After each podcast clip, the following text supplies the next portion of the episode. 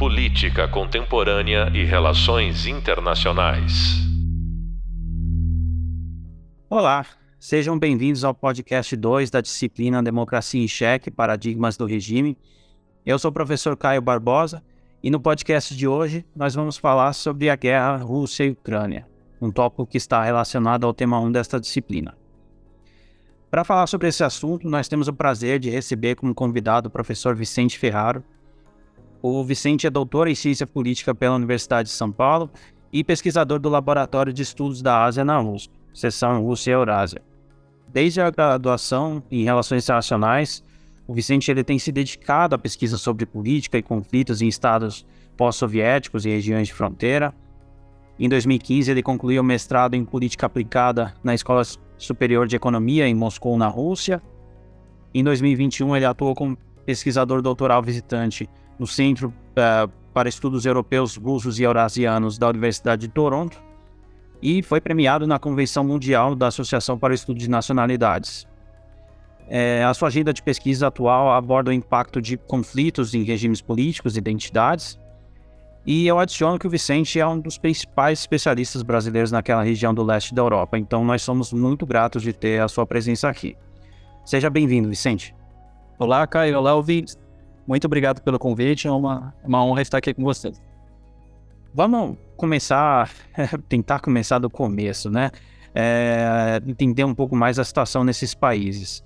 É, então, Vicente, fala um pouco sobre a, a ascensão do Putin na Rússia. Olha, Caio, para a gente entender um pouco do, do exercício do poder por Vladimir Putin, do seu perfil de governo, né? É interessante a gente voltar no passado ali de como se iniciou a carreira dele, né?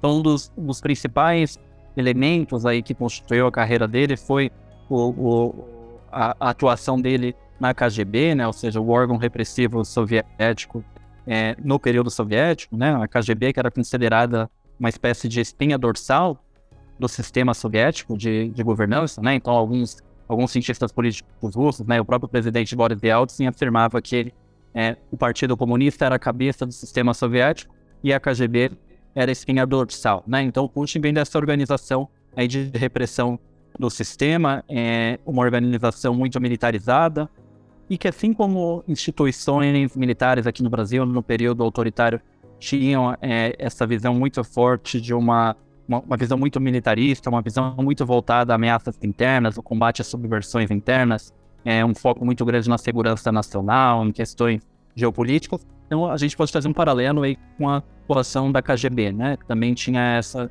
visão aí muito militarizada, muito voltada à questão da subversão interna, de ameaças externas e da segurança nacional, né? Então é esse é o período inicial de Vladimir Putin, essa ligação muito forte com um sistema repressivo em uma instituição muito militarizada, nacionalista e voltada a essa preocupação com a segurança nacional. Em um segundo momento, né, após o do sistema soviético.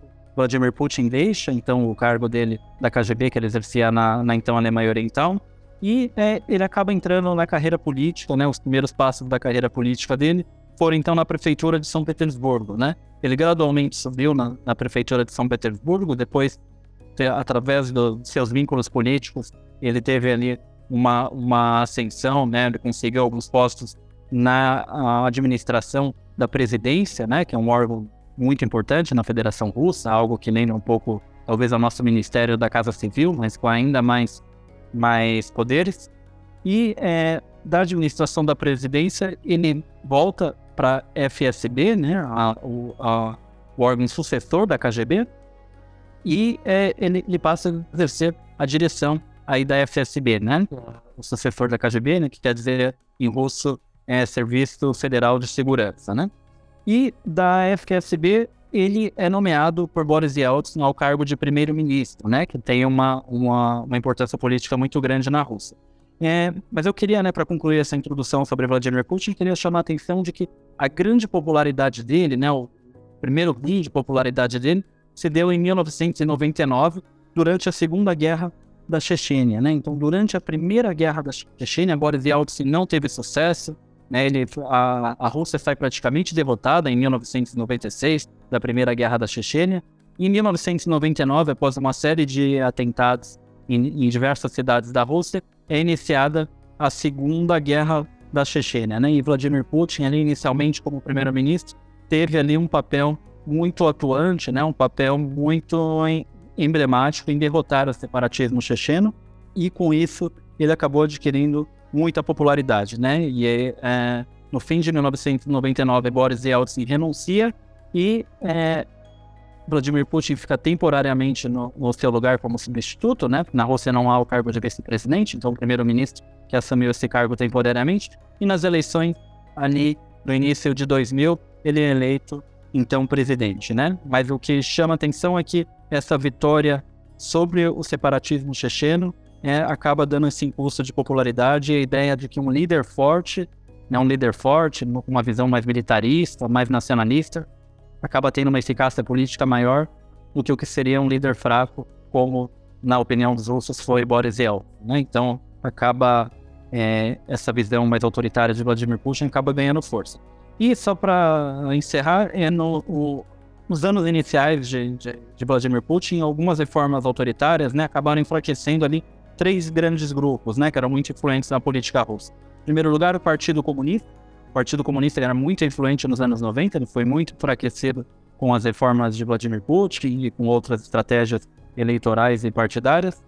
Os governadores, né, as elites regionais também tinham muita influência nos anos 90, eles foram muito enfraquecidos ali com as reformas de Vladimir Putin, né, com as reformas de centralização do poder na Rússia. E os oligarcas, né, os oligarcas que eram um grupo com influência política muito grande. Eles continuaram, continuam eh, tendo uma influência econômica muito grande na Rússia de hoje, mas eles perderam a influência política que eles tinham nos anos 90, né? Então esses foram os três grupos que foram mais atingidos pelas reformas, é, muitas delas autoritárias de Vladimir Putin nos seus primeiros anos de governo.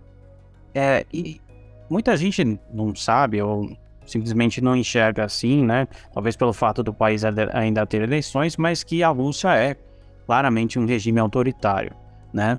É, você falou dessas reformas mais autoritárias que o Putin fez. É, quais aspectos você diria que, que fez o país a, a uma ditadura? E, e a Rússia ela chegou a ser uma democracia de fato? Sempre foi assim? Ou, o Putin foi tornando o país mais autoritário mesmo? É, porque, em primeiro lugar, né, a a gente pode olhar tanto para que, as questões autoritárias né, que estão presentes no sistema político, quanto aquelas que estão presentes né, além do sistema político, né, as liberdades civis, liberdades políticas, liberdades de imprensa. Né? Então, só é, sintetizando né, os argumentos de por que a Rússia não é uma democracia no sistema político, é, a divisão de poderes, né, que é um dos elementos principais do sistema político, na Rússia ela é apenas formal, né, ou seja, o presidente e as suas decisões, né, elas se impõem ao legislativo, se impõem ao parlamento, né, a, a Duma estatal, que é o equivalente à Câmara do, dos Deputados, e ao, ao Senado, né, que é chamado de Conselho da, da Federação, é, as decisões também do presidente acabam se impondo sobre o, o, o judiciário, né, o Tribunal Constitucional, que seria o, o STF da Rússia, né, então as decisões do presidente ali também são praticamente impostas. São raros os casos em que a gente vê né, deputados se arriscam a se manifestar contra é, posições políticas de Vladimir Putin, principalmente lá em questões mais polêmicas, como a guerra na Ucrânia. Também são raríssimos os casos em que o Tribunal Constitucional acabou se, uh, acabou se posicionando contra o presidente. Então a gente vê aí que tem é, não, mas um sistema que, que os cientistas políticos russos chamam de sistema vertical de poder. Né? O presidente é como se fosse né, um poder monárquico dentro de, de toda essa estrutura, né? Uma monarquia quase que absolutista. É, outras características também do, do, do, sistema político que justificam, né, porque a Rússia não é considerada uma democracia é a série de manipulações da legislação eleitoral desde que Putin assumiu o poder, é, manipulações da legislação partidária, um forte controle da comissão eleitoral, é, uma forte manipulação também da legislação federativa, né? Teve momentos, por exemplo, em que o, o, os governadores passaram a ser nomeados diretamente pelo presidente, ou seja, mais de 80 governadores sendo nomeados diretamente pelo presidente, tem se enfraqueceu muito ali os organismos regionais que, é, que, que conseguiam ali ter alguma divisão de poder federativa. É, houve também uma série de casos que foram denunciados de, de fraude eleitoral, né, há casos inclusive documentados, é, tanto de forma estatística, né, há comprovações dessas fraudes eleitorais com base em método estatístico, e também há vídeos que mostram né, é, membros de, de, comissões eleitorais colocando cédulas dentro das urnas, né? Então esse um dos casos mais emblemáticos foi o de 2011 e 2012, né? Que esses vídeos acabaram vazando em toda a Rússia, né? Ou seja, conseguiram muitos eleitores conseguiram gravar essas fraudes eleitorais e é, isso na época, em 2011 e 2012, acabou gerando grandes protestos, né? Foi, é, esses anos foram alguns dos principais momentos ali de mobilização política contra o regime, né? Então, há essa série de elementos no sistema político. Agora, no que concerne às liberdades civis, liberdades políticas, é, a, liberdade de imprensa, né? A gente pode ver que dentro da Rússia é um grande monopólio do Estado sobre a grande mídia, né? Então, o que equivale, por exemplo, a Rede Globo aqui na Rússia é controlada diretamente pelo Estado, né? Ou seja, só veicula informações que confirmam, né, ou que exaltam as posições tomadas por Vladimir Putin. Né? Um exemplo é o caso da, dessa própria guerra na Ucrânia, né, que não é chamada de guerra. Todos os grandes veículos midiáticos têm que chamar esse conflito de operação militar especial. E, é, dificilmente você vai ver algum jornalista se posicionando contra a guerra, porque ele pode incorrer em processos administrativos e mesmo criminais. Né? Então, há um forte controle ali do Estado sobre a mídia. Há uma grande repressão a jornalistas, professores, estudantes, ativistas, opositores. É, houve casos de assassinato de jornalistas, opositores, é, envenenamento de opositores. Então, é, há, uma, há uma série de instrumentos que não resumem apenas a estrutura política, né? A estrutura do sistema político. É, também há uma série de legislações repressivas que acabam legitimando essa atuação autoritária, né?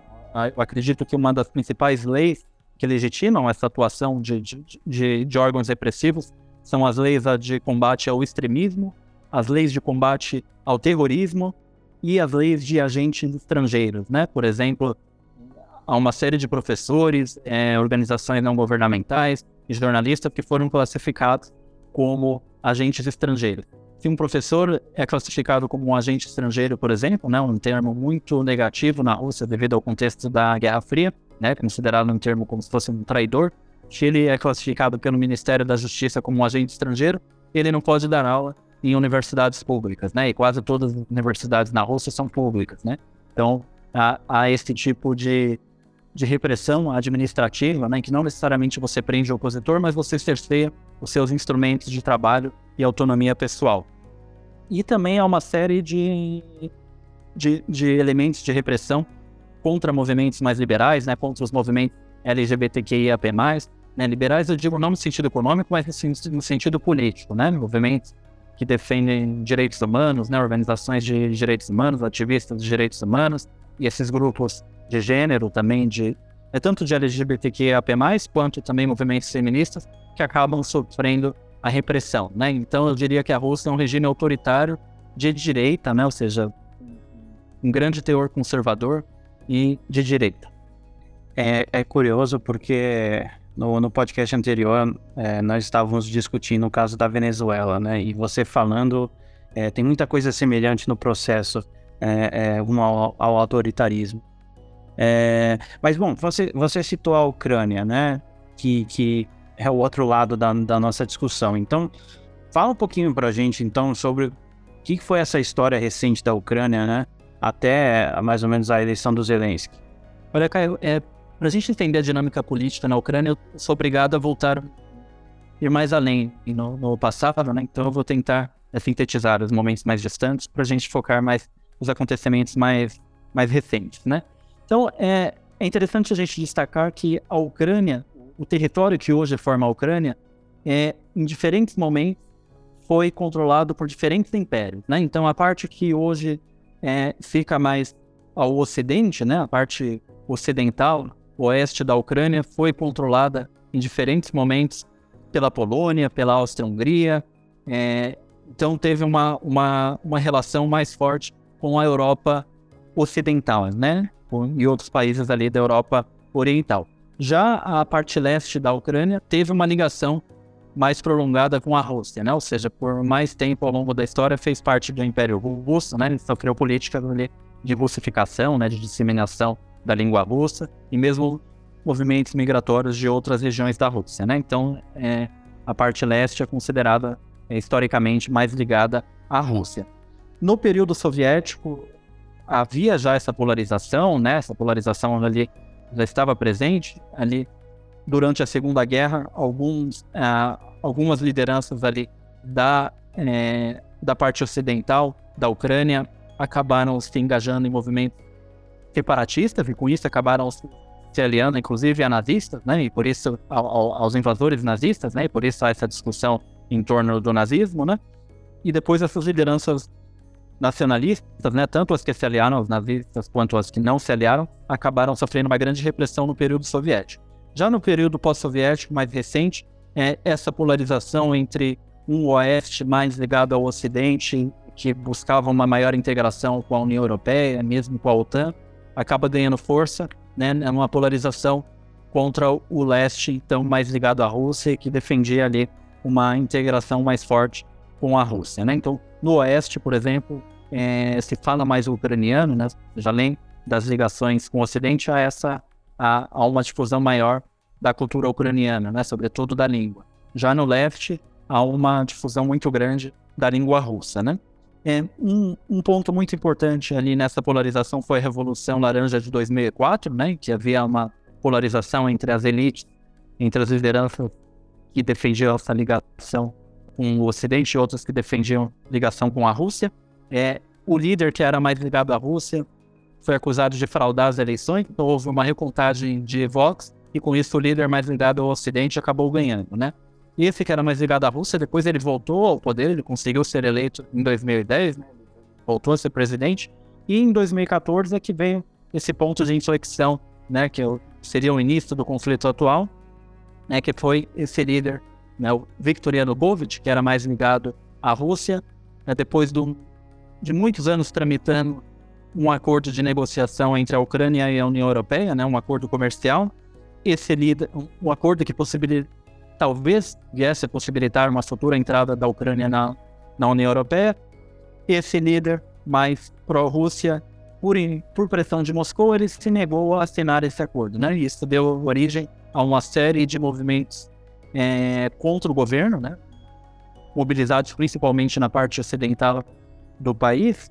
É, esses movimentos acabaram sendo reprimidos, né? eles tiveram uma uma certa relação com os movimentos aqui de 2013, né? Eles, inclusive ocorreram também em 2013, no começo de 2014, né?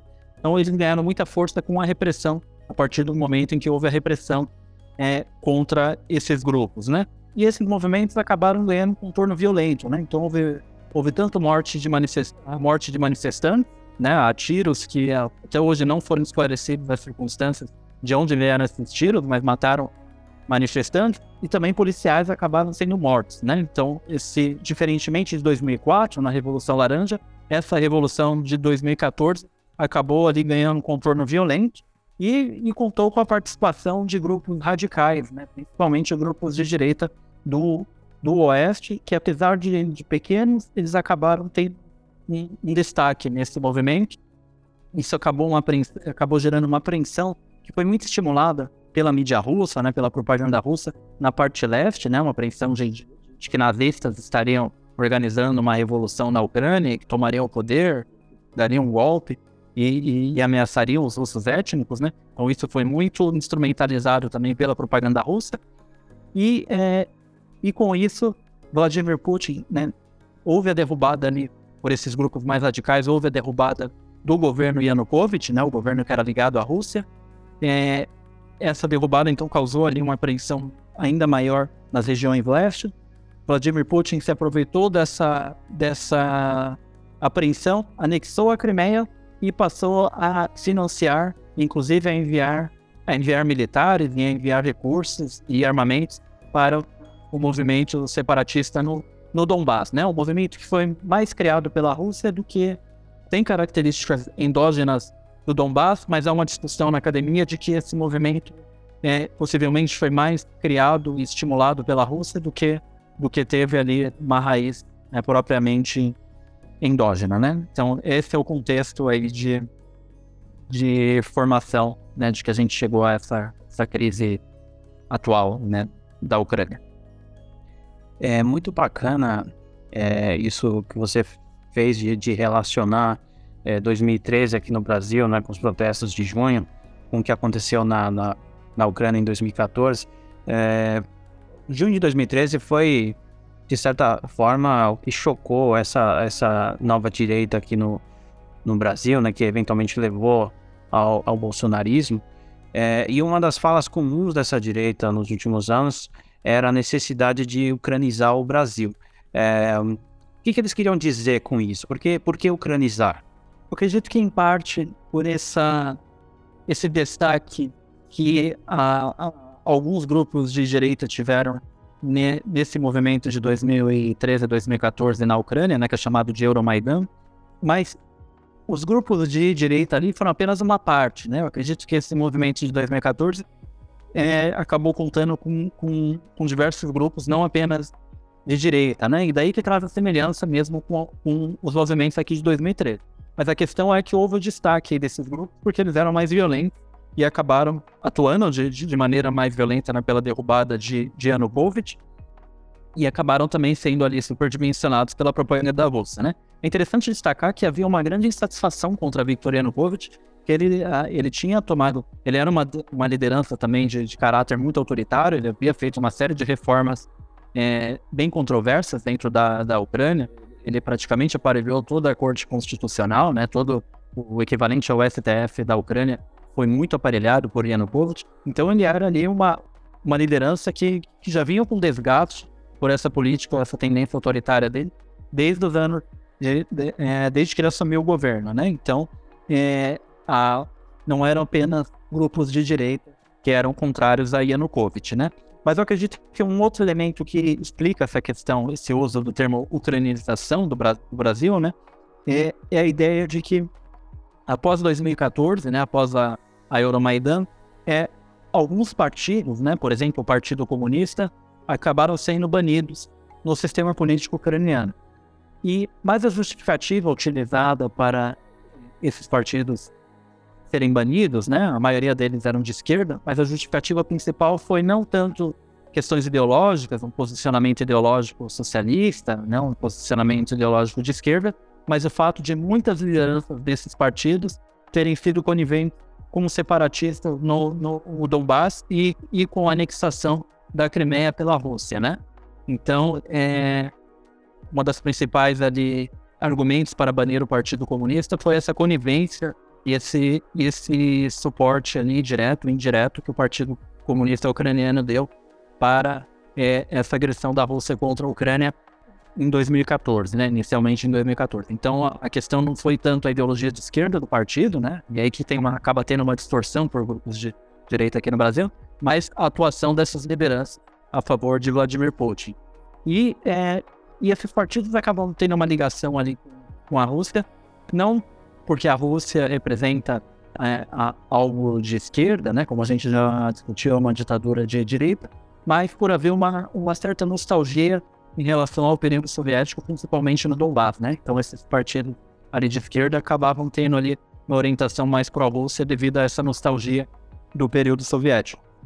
Mas eu acredito que seria essa é, essa questão da ucranização do Brasil seria por esses partidos, é, a maioria deles de esquerda terem sido banidos no sistema político ucraniano. E, obviamente, uma, é, uma medida que foi muito controversa, né? Então, é uma medida que as autoridades ucranianas alegam que alegam se tratar da chamada democracia defensiva, né? Que é o mesmo argumento que foi utilizado aqui para a, a, o combate às fake news, por exemplo, né? Uma ideia, a ideia da democracia defensiva, a ideia de que a democracia ela tem que ser protegida contra grupos radicais que ameaçam a democracia e o próprio Estado, né? Então, esse argumento da democracia defensiva foi usado aqui no combate aos fake news e na Ucrânia foi usado no combate a essas lideranças e agrupamentos e partidos políticos que tinham um vínculo pró-Rússia, né? E esse argumento ainda é utilizado, né, nos últimos anos, né, no, no, no ano passado, mais grupos, não apenas partidos, mas também canais midiáticos que tiveram uma posição pró-Rússia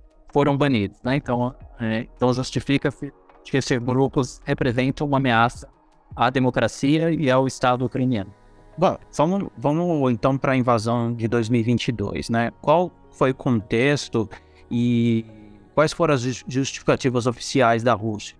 As justificativas oficiais, né, como é, acredito que muitos de vocês já, já, já sabem, é a, a questão da contenção da OTAN, de que a expansão da OTAN no período pós-Guerra Fria teria representado ali uma, uma, uma ameaça aos interesses russos, uma ameaça à segurança nacional russa. Não era necessário ter uma guerra, né, o argumento de Vladimir Putin que, era, que seria uma guerra defensiva contra a expansão da OTAN. É, mas esse argumento ele carece, ele, ele tem uma série de contradições, né, que a gente pode discutir depois. Então ele não foi suficiente para justificar essa guerra. Né? Então a gente vê que o regime, né, o Kremlin, acaba mobilizando outros argumentos para sustentar e tentar criar uma legitimidade popular.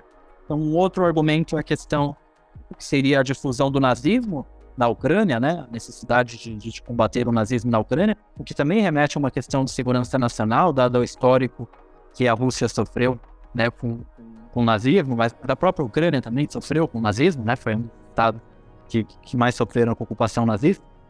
É, e a questão do, de que Vladimir Putin chama do genocídio no Donbass, né? De que na tentativa do governo ucraniano de retomar o controle do Donbass, ele teria promovido um genocídio, né? Então esses são os três principais argumentos que foram mobilizados ali por Vladimir Putin para justificar a sua agressão contra a Ucrânia.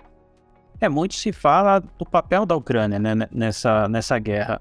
O, alguns dizem que o Volodymyr Zelensky ele tem alguma responsabilidade pelo, pelo conflito ter, ter escalado. É, é, o que, que você diria a respeito disso? A Ucrânia tem alguma parte, os Zelensky tem alguma culpa por, por essa guerra ter acontecido? É difícil avaliar, né? Porque a gente vê até uma certa mudança na trajetória do, do Zelensky, né? No, no início do, do no início do seu governo ele tinha um discurso muito ameno, né? Um discurso muito é, que era considerado, inclusive, até meio pró-Rússia dentro da, da, da, Ucrânia, né? Ele era criticado pelas vertentes mais opositoras à Rússia, né? Pelas vertentes mais nacionalistas, por ter ali um discurso muito ameno em relação à Rússia, né? Então, houve, houve diversas tentativas do Zelensky de tentar se reunir com Vladimir Putin, né? De tentar discutir principalmente com Vladimir Putin, que foram negadas por Putin, né? Então, houve uma inclinação da parte dele para haver uma negociação, para haver, haver um contato direto e isso foi negado pelo Kremlin, né? É, o, o, Kremlin discutiu muito de que a Ucrânia não cumpria os acordos de Minsk, não, os acordos de Minsk de 2015, mas esses acordos eram vistos de maneira muito negativa dentro da sociedade ucraniana, porque eles poderiam ali é, acabar com uma grande alavanca de influência para Vladimir Putin dentro da política ucraniana, né? Então havia, né, eu não vou ter tempo de entrar em detalhes nesses acordos, né?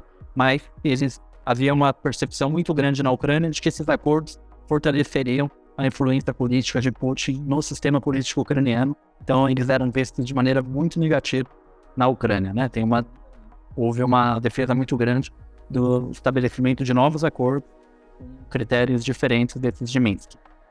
É, eu queria chamar a atenção né, de que a, a, os argumentos de Vladimir Putin têm uma série de contradições, né, principalmente essa da contenção da OTAN, é porque a invasão, né, por mais que Rússia tenha o argumento de, de Putin contra a invasão da contra a expansão da OTAN no leste europeu tivesse uma legitimidade, né, foi uma política que descontentou a, as elites russas, a diplomacia russa, mesmo antes de Vladimir Putin.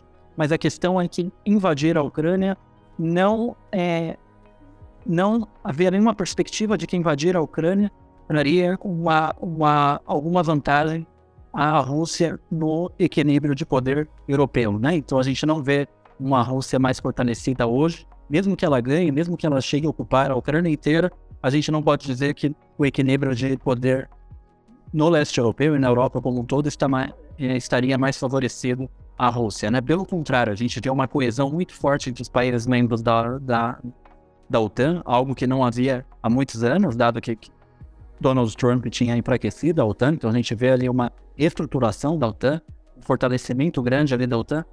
Países que historicamente eram neutros e não queriam entrar na OTAN acabaram agora se engajando em um movimento de entrar na OTAN, como é a questão da Suécia e da Finlândia, né? Da, da Finlândia que está mais avançada, né? E, e, que tem exércitos muito significativos, né? E, e, e, o caso da Finlândia, que faz fronteira com a Rússia. Então a gente vê que, diferentemente da intenção de Vladimir Putin de afastar a OTAN das fronteiras russas, como já era esperado, essa invasão traz a OTAN para ainda mais perto para as fronteiras russas, né? E a tendência é que haja uma militarização ali de muitas décadas, talvez, das fronteiras russas ali por parte da OTAN, exatamente por essa percepção de ameaça.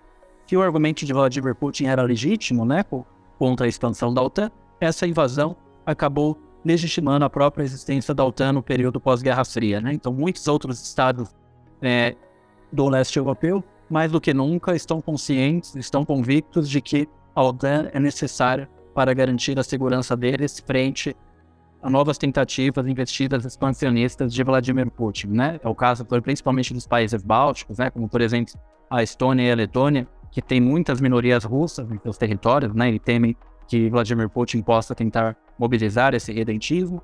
É o caso também de outros estados com intenções históricas com a Rússia, como é a questão da Polônia. Então a gente vê ali que essa guerra acaba, essa invasão acabou fortalecendo a OTAN e mesmo dando uma legitimidade ideológica para a sua existência, né? Então, isso já era esperado. E um último ponto é que a Ucrânia não estava não estava perto de entrar na OTAN, né? Apesar de, de ter uma cooperação militar, né? Uma, uma, uma cooperação com envio de armas, é, não havia uma perspectiva de que, pelo menos no curto e médio prazo, a Ucrânia fosse entrar na OTAN. Desde 2008, a Ucrânia espera essa concessão, né? Um documento, né? Uma, uma um chamado mapa de critérios, né? Que a OTAN oferece estabelecendo os critérios para fazer parte da aliança.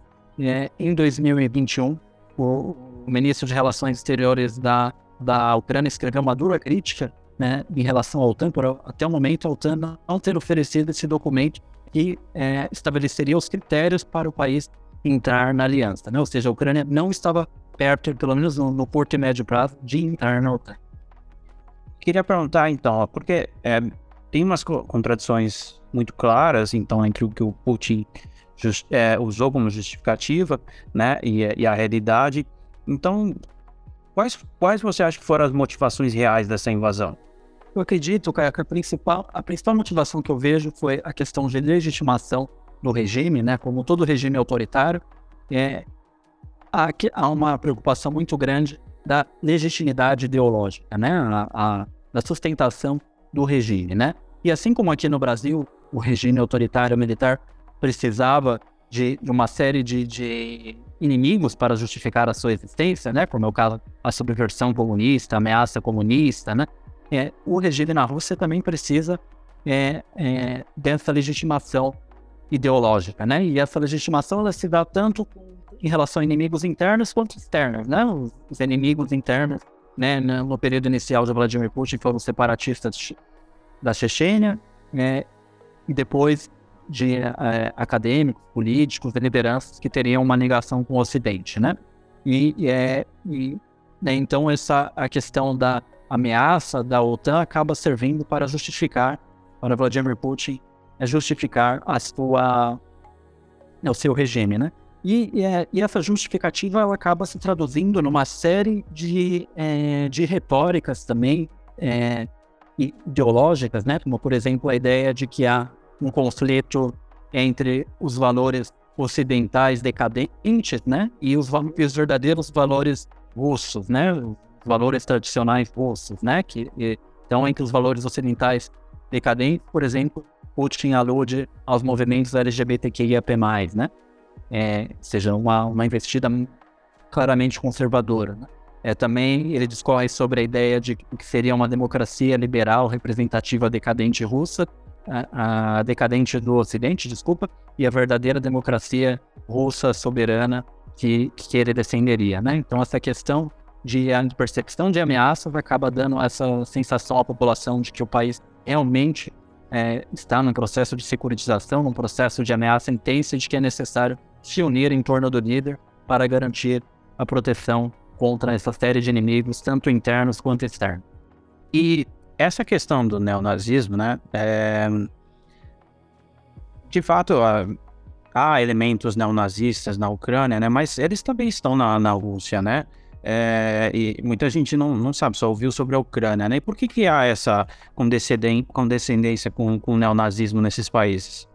Eu acredito que é porque o neonazismo, o nacionalismo, o ultranacionalismo principalmente, ele é facilmente instrumentalizado para autoritarismos e para cancenetos, né? Então a gente vê, por exemplo, no caso da, da, da Ucrânia, né, apesar dos grupos nazistas não serem influentes politicamente, eles foram ali muito instrumentais a partir de 2014. Né? O batalhão de Azov foi muito utilizado ali na guerra do Donbass. Ele, ele inclusive, é, impediu que a Rússia conseguisse se expandir um pouco para outras regiões ali do Donbass, né? É, principalmente na região de Mariupol, né? E em 2022 a gente vê uma nova atuação do desse batalhão de Azov ali no fronte leste, né, da, da, da Ucrânia. Então esses é, esses grupos mais nacionalistas eles são ali facilmente instrumentalizados militarmente e, e, e politicamente, né, dentro do conflito. E por parte da Rússia a gente também vê esse uso, né, tanto a, a favor do regime, né, esses grupos nacionalistas são os que, que mais defendem o, o, o regime, né, esses grupos, inclusive nazistas, e que inclusive também estão lutando, ou seja, assim como a Ucrânia tem esses batalhões nazistas, a, a, a Rússia também tem. O caso do batalhão Esparta, é, o caso do grupo Wagner, né, Vanistakak Wagner, era o, o, era o músico preferido de Hitler, né, era um músico que teve um passado ali é, de fobia aos judeus, né? Um passado é, foi muito instrumentalizado pelos nazistas. Então, o próprio nome do grupo Wagner ali né, remete a um, a um vínculo com o neonazismo, né? E este grupo Wagner está sendo utilizado nesse grupo com, com, com nacionalistas, esse grupo de mercenários, está sendo muito utilizado hoje no Donbass, é, principalmente ali no, no, nesse fronte mais intenso ali, que é a cidade hoje de, de Bakhmut, né? Ou seja, é muito utilizado ali. Então, os dois lados conseguem instrumentalizar esses nacionalismos, esses grupos nacionalistas e neonazistas no próprio conflito e utilizá-los ali como a arma de manobra, né? Como instrumento de manobra dentro das batalhas. Bom, deixa eu fazer então uma última pergunta. A guerra continua e, é, pelo menos até o momento, qual você acha que pode ser é, o desfecho mais provável dessa guerra. E existe a chance de a democracia vigorar em, em alguns países após essa guerra? É, eu acredito que essa guerra ainda vai durar muitos anos, né? Acho difícil ser estabelecido um acordo agora, porque na perspectiva ucraniana, estabelecer um acordo, um cessar-fogo agora, vai dar mais tempo para a Rússia consolidar o controle que ela tem sobre as regiões ocupadas ali no leste e no sul, né? E, e, e pode dar mais tempo para a, a, a Rússia se rearmar e mobilizar mais soldados, né? É, ao mesmo tempo, a Rússia também tem uma preocupação de que é, um cessar-fogo pode dar mais tempo ali para a Ucrânia receber mais armamento do Ocidente, né?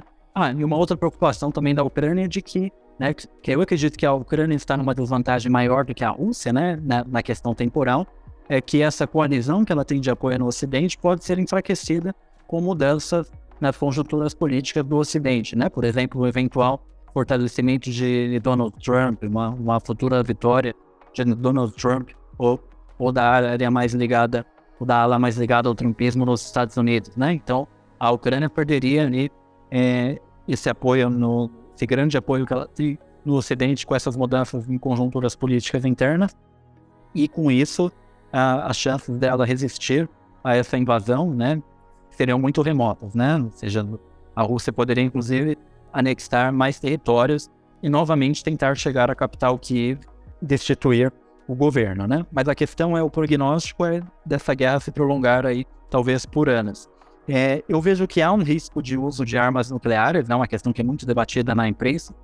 É, esse uso de armas nucleares eu acho que seria iminente caso a Ucrânia consiga se engajar numa empreitada de recuperação da Crimeia, né? Então, se a Ucrânia recuperar outros territórios, eu acredito que não haveria uso dessas armas, mas se ela conseguir ter algum avanço, algum sucesso no sentido de recuperar o controle sobre a Crimeia, eu acredito que Putin não hesitaria em utilizar armas nucleares, né, pelo menos as, as, de nível tático, né, que são de menor porte em, em, em comparação com as estratégicas, né? E se é possível a, a democracia nesses países, né? Eu acredito que na Rússia sobre Putin não, certamente não. E diante de uma derrota de da Rússia na guerra, não sei, né? Tudo dependeria de, de, de como essa guerra, é, é, essa derrota, né? a derrota não no sentido de a Ucrânia avançar para dentro da Rússia, mas no sentido de a Rússia não conseguir alcançar todos os seus objetivos aí na dentro da Ucrânia é o quanto isso impactaria o regime de Vladimir Putin, né? Talvez não muito, porque a guerra ainda não impacta é, de maneira muito profunda a sociedade russa, né? Ela é vista como é, ali de maneira certamente distante, né? Um fronte distante, ao contrário do que foi na Primeira Guerra da Chechênia, que impactou diretamente por dentro da sociedade, né?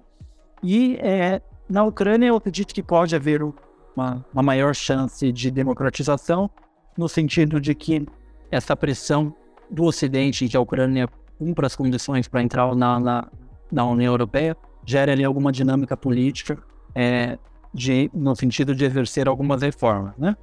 É, algumas reformas mais democráticas.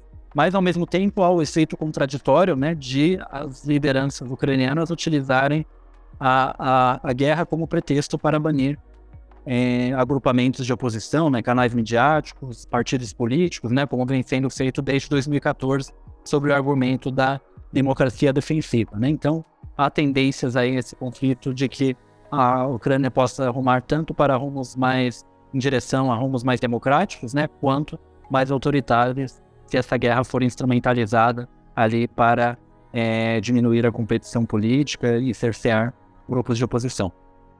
Muito bacana, Vicente.